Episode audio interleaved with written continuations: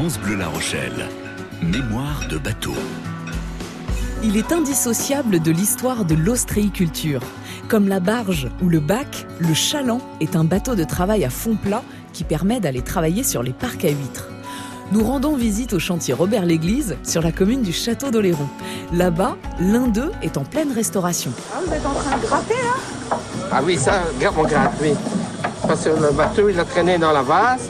Et ce que vous voyez là, c'est la vase qui s'est déposée, Qui a séché, ouais. qui a séché.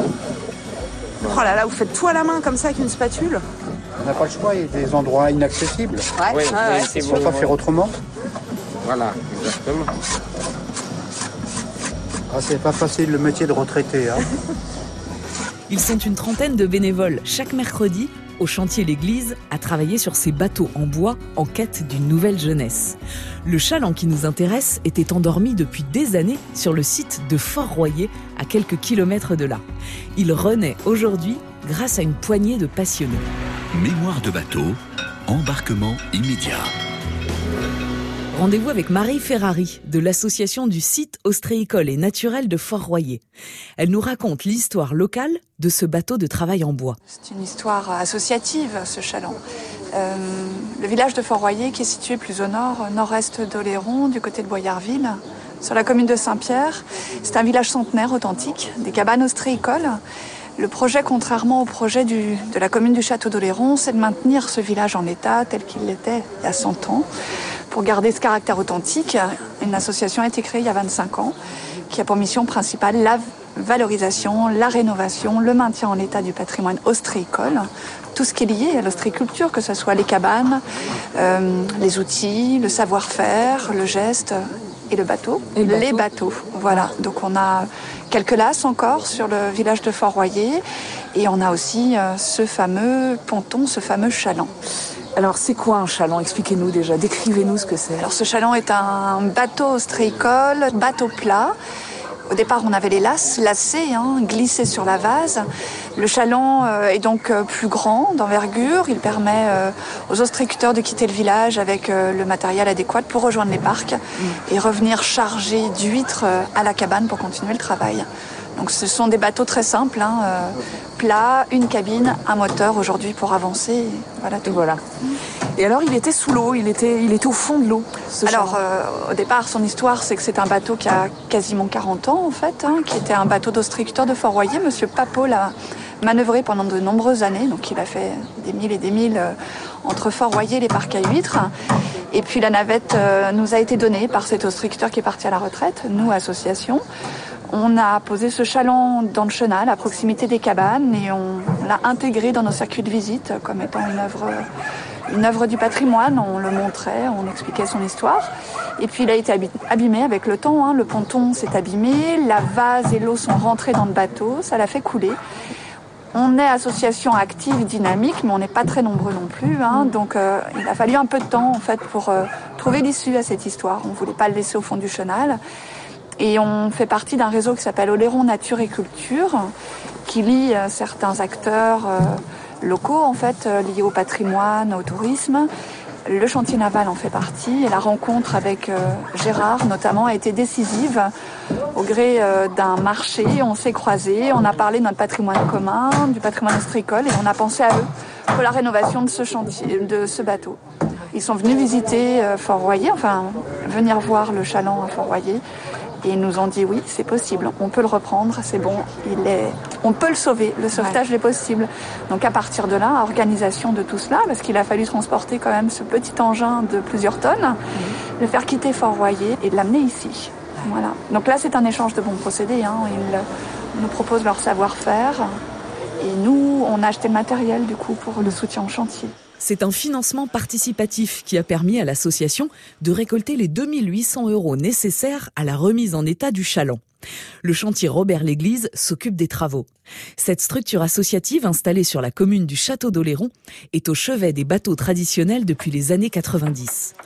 Deux missions, entretenir et restaurer. Gérard Boveri est le secrétaire de l'association. Alors l'entretien nous occupe beaucoup puisque nous on a des bateaux traditionnels. Il faut donc évidemment les entretenir. Évidemment, il y a de la menuiserie, la charpente, la peinture, la visserie, enfin tout ce qu'on peut imaginer pour l'entretien des bateaux. La restauration des bateaux, on va le remettre en état, le remettre dans l'état d'origine. C'est-à-dire que ce n'est pas une reconstruction, c'est une restauration. Il y a bien une différence entre reconstruction et restauration. La restauration, on remet à l'identique, à l'état du neuvage. Vous essayez d'être le plus fidèle possible Voilà, c'est ça. à ce moment-là où le bateau a été mis à l'eau euh, Voilà. pour la première fois. Voilà. D'accord. Voilà, c'est l'objectif.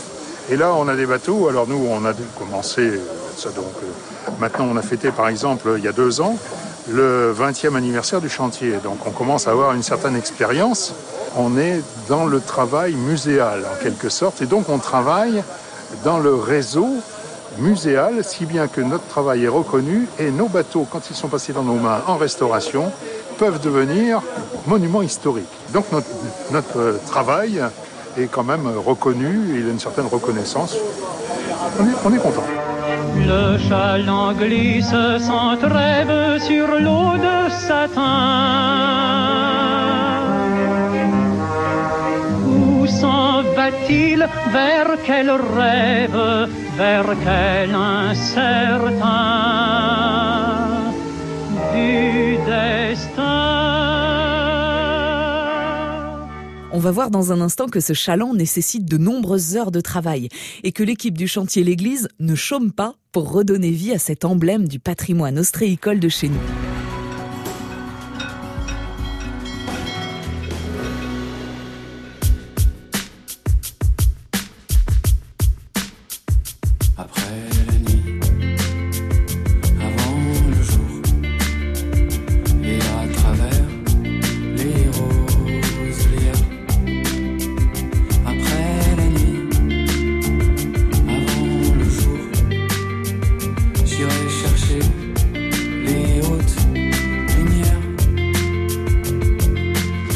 Aux innocents, les mains pleines, je t'emmène lancer des médailles dans l'eau bleue des fontaines et cueillir à nouveau ces visions qu'on s'offrait autrefois comme des couronnes. Ces visions qu'on s'échangeait pour se dire, pour se rappeler, je suis veilleur, tu es musée. Je veux sentir les feuilles de mangue craquer sous nos dents avec la chlorophylle qui s'échappe et te faire écouter le son de carillon que fait le claquement des drisses de pavillon contre les mâts avec en fond le grand fracas de la mer qui rapporte et au-dessus la procession de cargo des nuages bas et blancs. Je voudrais te faire rencontrer les femmes cyprines et les bol queens qu'elles nous habillent de robes et de diadèmes au croisement d'Amsterdam et de la 80e pendant que moi je te mettrai au poignet des bracelets de tissu qui deviendront des bracelets de fleurs, puis des rubans, puis des violons. Je porte le blason de mon clan, je l'ai désormais gravé sur la face visible de mon cœur, mais ça ne fait pas mal, rassure-toi au contraire. J'ai fait broder nos souvenirs étincelants sur deux manteaux de nuit que m'ont offert les frères tisserands drapiers canus. J'ai à la main mes ossières, je suis prêt.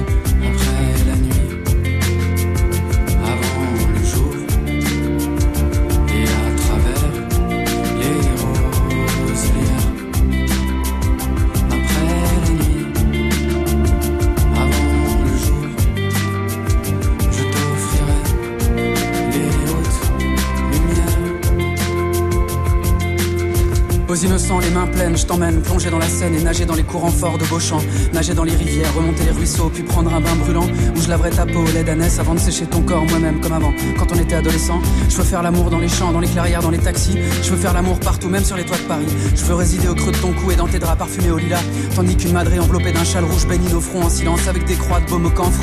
Je te montrerai comment décrocher les boules blanches des symphorines pour les éclater sous nos pieds et entre nos doigts, avant d'aller regarder la lumière de lampadaire qui rougeoie et qui vacille sur les berges du fleuve endormi, dont les risées de vent emplissent la surface. Je veux offrir cette cigarette à ma mère, cette cigarette d'après la guerre et son odeur vanillée. Je t'emmène voir le granit rose de ces îles qu'on peut pas déplacer, mais c'est pour nous protéger. Je t'emmène tout rejouer, peut-être tout perdre, mais peut-être aussi tout rafler, tout braquer, tout gagner. Après la nuit, avant le jour, et à travers les roselières. Après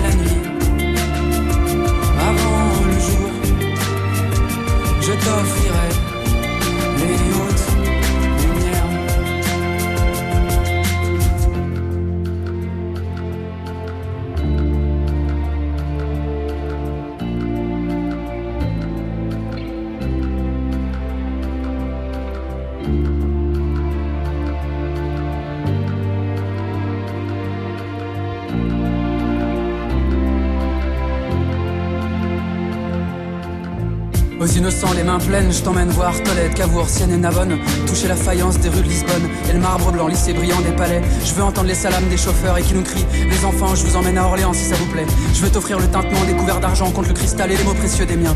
Je veux écouter les histoires des anciens encore et encore, ces histoires millénaires qui renaissent. On s'est connus il y a 3000 ans, on se retrouve maintenant et nos enfants feront de même. Je t'emmène loin des griffes, de la colère, loin des regrets, loin des nausées. Je t'emmène loin de la barbarie et des odeurs de kérosène brûlé. Je t'emmène courir après des filles, après des garçons, après des rêves. Et contempler les vivants, ces gens qu'on croise parfois, qui nous font tomber amoureux pour deux, pour trois. On doit encore parcourir la terre, on doit trouver cent mille sœurs et cent mille frères pour plus jamais être seul dans les cimetières. Alors sur la colline du Palatin, par-dessus les dômes byzantins, bientôt nous serons postés. Nous armerons nos flèches de diamant pour devenir sagittaires et décrocher les hautes lumières. Après la nuit, avant le jour, et à travers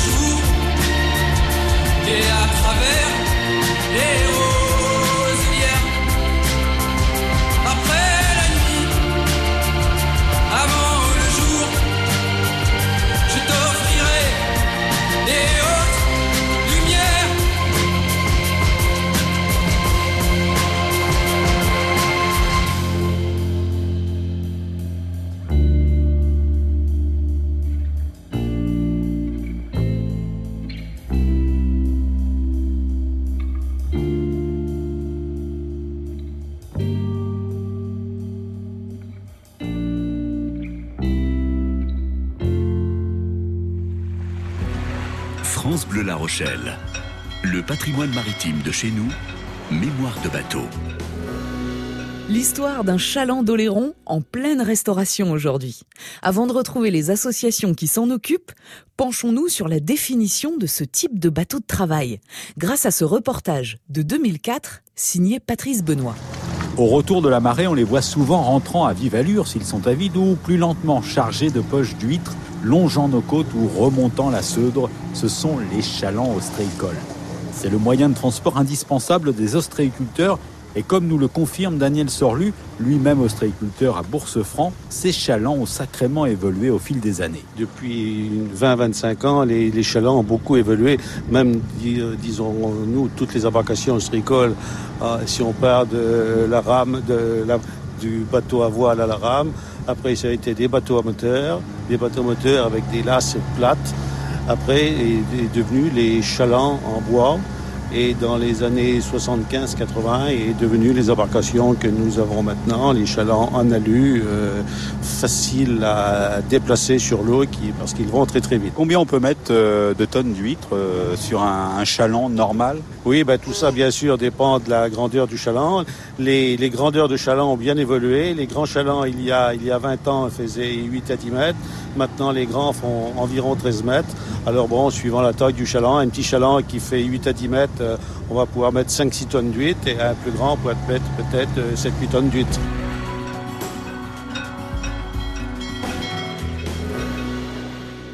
Le chaland qui nous intéresse aujourd'hui, c'est la navette, un ancien bateau ostréicole qu'on pouvait apercevoir depuis plus de 20 ans à marée basse au fond d'un des chenaux de Fort-Royer. Pour le remettre en état, l'association qui s'occupe du site de Fort-Royer a fait appel au chantier L'Église, qui répare les bateaux traditionnels de l'île. Plusieurs semaines de boulot pour cette structure associative afin de remettre complètement en état le bateau, pour qu'il retrouve ses lignes d'antan et puisse flotter à nouveau. On a un patron, c'est Fort Royer.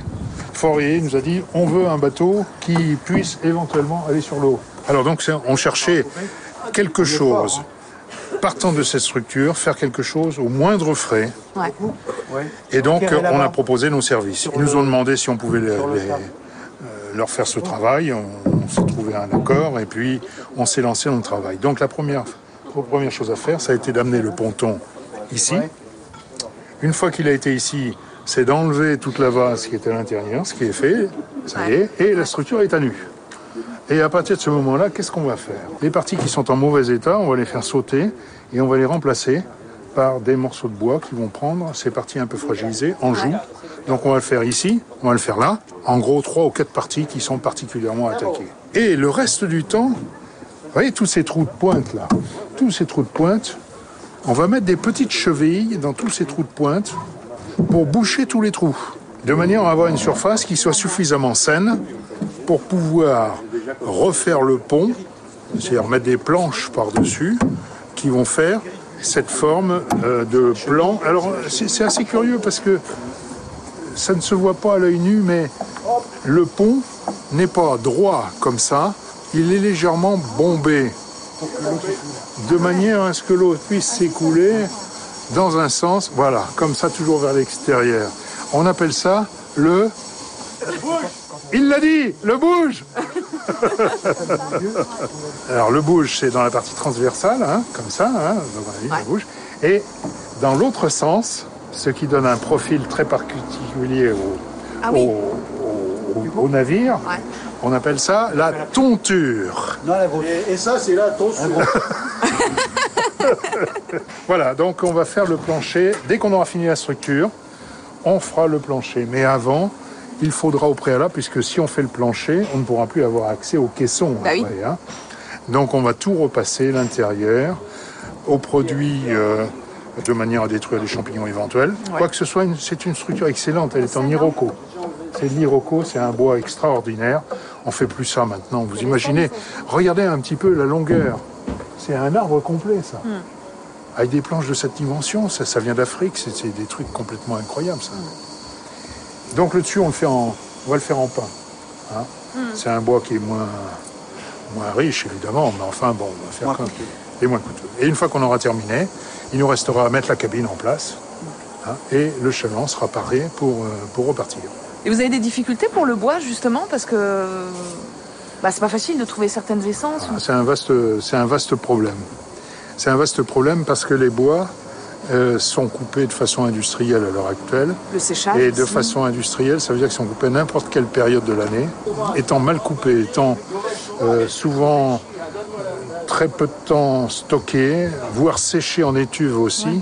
Les bois perdent leur qualité de, pérenni- de pérennité en particulier. Et ils sont sensibles par la suite, en particulier au pourrissement. Et on a des bois à l'heure actuelle qui ne tiennent pas le coup. On a des vieux bateaux, nous qui ont des bois d'origine, qui datent depuis très longtemps. Celui-là, il a 40 ans. Ça, c'est vachement Ouais, ça, ça, ça Ouais, bouge. ouais. Non, mais ça, déjà, ça, c'est des bois tout à fait exceptionnels, ça. On ferait plus ça maintenant. Il est resté euh, de longs mois sous l'eau et il est quand même en état. Il tient, il veut rester. c'est ça. mais- Alors, les bois qu'on utilise, c'est très, c'est très simple. Tout ce qui est dans l'eau, toute la coque qui est dans l'eau, c'est du chêne. Le chêne résiste parfaitement dans l'eau. À l'extérieur, le chêne ne résiste pas. Il éclate au soleil, il ne tient pas. Et on utilise des résineux dans ce cas-là. On utilise du résineux, du pin. C'était les bois traditionnellement utilisés pour, la, pour le chantier naval. On va maintenant voir Jean-Claude Gorju qui travaille dans les entrailles du chaland. Mémoire de bateau, l'aventure d'une restauration.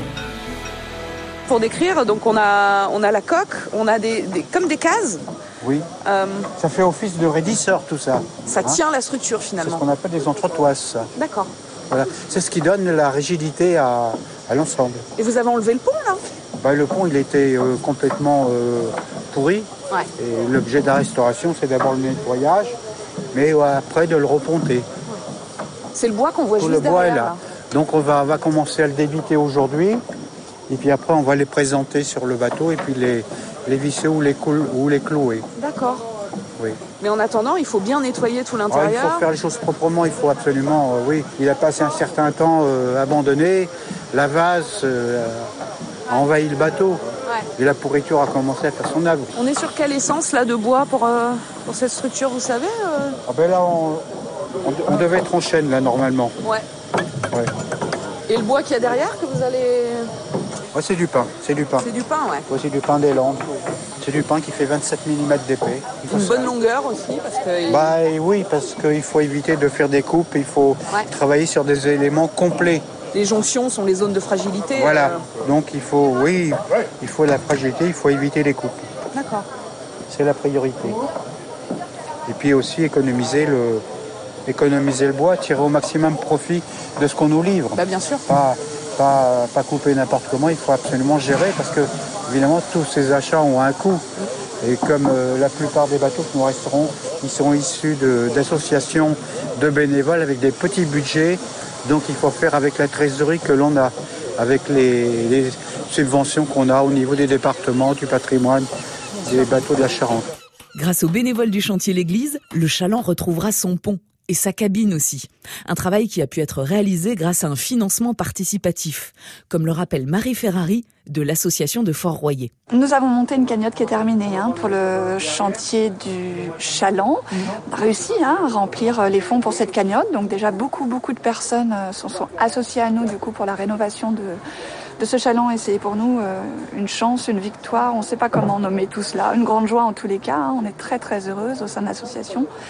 Et euh, nous aider, c'est venir à Fort-Royer aussi. Et puis euh, nous prêter main forte quand on rénove des cabanes, quand on repeint des cabanes, quand on refait des pontons.